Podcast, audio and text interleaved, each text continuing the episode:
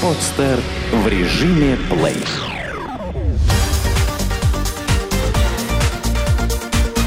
Банк.ру. Информационный дайджест. Как банкиры выдадут кредит по страничкам в соцсетях. Выдача кредитов по аккаунтам в социальных сетях не за горами. Так считают банкиры и уже всерьез рассматривают запуск социального анализа в ближайшем будущем. Какая информация из соцсетей может заинтересовать банкиров и как сделать свой аккаунт более привлекательным? За рубежом уже давно выдают кредиты, изучая в том числе и информацию социальных сетей. Мало того, в Колумбии и на Филиппинах действует проект, который позволяет получить кредит до 800 долларов только по профилю в соцсетях. Нужно лишь заполнить анкету, загрузить фото и дать ссылки на свои социальные аккаунты. В России попытки создать скоринговую модель на основе информации в соцсетях только предпринимается. Но не стоит ждать, что мировой тренд обойдет Россию стороной.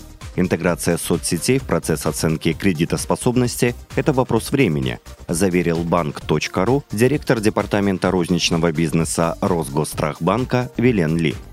Поведение в социальных сетях может характеризовать заемщика по-разному. Так, например, много ли у человека друзей и кто его друзья, может говорить о круге его общения.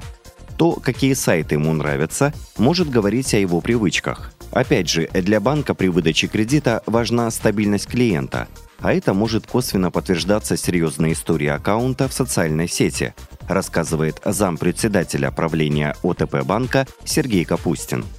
Некоторые банки уже подумывают о внедрении анализа социальных аккаунтов россиян. В их числе банк Home Credit.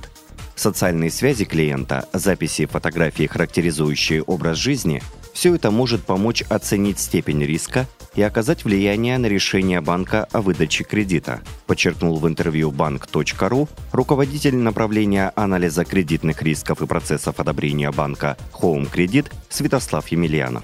При этом банкиры говорят и о возможных минусах оценки заемщика по деятельности в сетях. По словам советника председателя правления Мастербанка Ольги Бочаровой, социальные сети – это некая маска, которая не отображает истинного лица человека.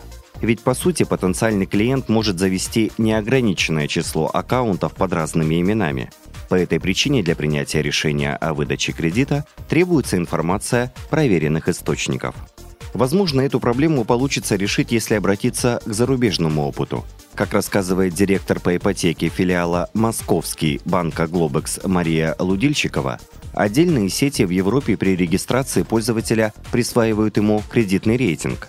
В аналогичном американском сервисе prosper.com пошли еще дальше и при регистрации пользователя проверяют указанные им сведения по различным базам, включая бюро кредитных историй. Что делать, если банк подал в суд на заемщика? Часто именно обращение банка в суд может стать спасительной передышкой для должника, уставшего от телефонных атак коллекторов и банковских служб безопасности. Как вести себя на суде и что предпринять для уменьшения долга? Ни один банк не пойдет в суд, если просрочка по кредиту небольшая, например, одна-две недели – на этом сроке ведется лишь дистанционная работа с должником. Ему звонят, отправляют смс-сообщения, телеграммы. Спустя 1-2 месяца после возникновения просрочки включается тяжелая артиллерия в лице коллекторов. Если банк не сотрудничает с коллекторами, то юристы кредитного учреждения начинают готовить обращение в суд. Обычно банки идут наиболее простым путем – подают заявление о выдаче судебного приказа. В этом случае никакого заседания по делу не происходит. Суд по заявлению выносит постановление, по которому банк сможет требовать реализации имущества должника в счет уплаты долга. Должнику нужно оперативно подать встречное заявление о своем несогласии с приказом и желании пересмотреть сумму долга. Тогда банк будет вынужден пойти более сложным путем – подавать иск, присутствовать на заседаниях, доказывать свою правоту. На этой стадии заемщику придется немного поработать. Нужно убедить суд, что просрочка возникла по независящим обстоятельствам – потеря работы, болезнь. Необходимо представить соответствующие документы. Также желательно предъявить доказательства того, что вы пытались урегулировать долг с банком, но он не пошел вам навстречу. Далее у должника будет хорошая возможность пересчитать сумму долга, вычистив ее от огромных штрафов, явно несоразмерных нарушениям. Статья 333 Гражданского кодекса России – Также можно избавиться от комиссий и различных страховок, навязанных банком. По словам юристов, во многих случаях удавалось снизить сумму долга в несколько раз. Причесанную сумму заемщик и будет не спеша выплачивать по утвержденному графику. Это намного лучше, чем ежедневно вести нервные переговоры с коллекторами и службами безопасности банков. Когда банки продают долги заемщиков коллекторам. Банки больше не затягивают с продажей долгов коллекторам. Сегодня возможность попасть в должники коллектору есть у каждого заемщика, допустившего просрочку в 180 дней. По данным агентства Sequoia Credit Consolidation, еще совсем недавно банки неохотно продавали задолженность коллекторам. Так, в 2011 году средний срок продаваемой просрочки составлял 42 месяца, а в 2012 году он немного уменьшился до 33 месяцев. Но настоящая революция на долговом рынке произошла в текущем году. Банки в большинстве случаев стали продавать задолженность россиян со сроком просрочки в 12 месяцев. При этом уже наметилась еще более интересная тенденция, когда долги продаются со сроком всего в 6 месяцев.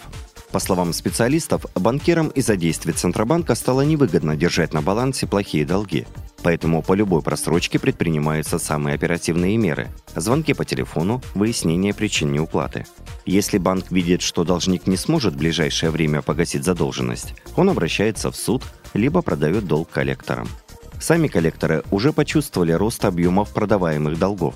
За первые 8 месяцев 2013 года коллекторы приобрели у банков плохой задолженности на 80 миллиардов рублей.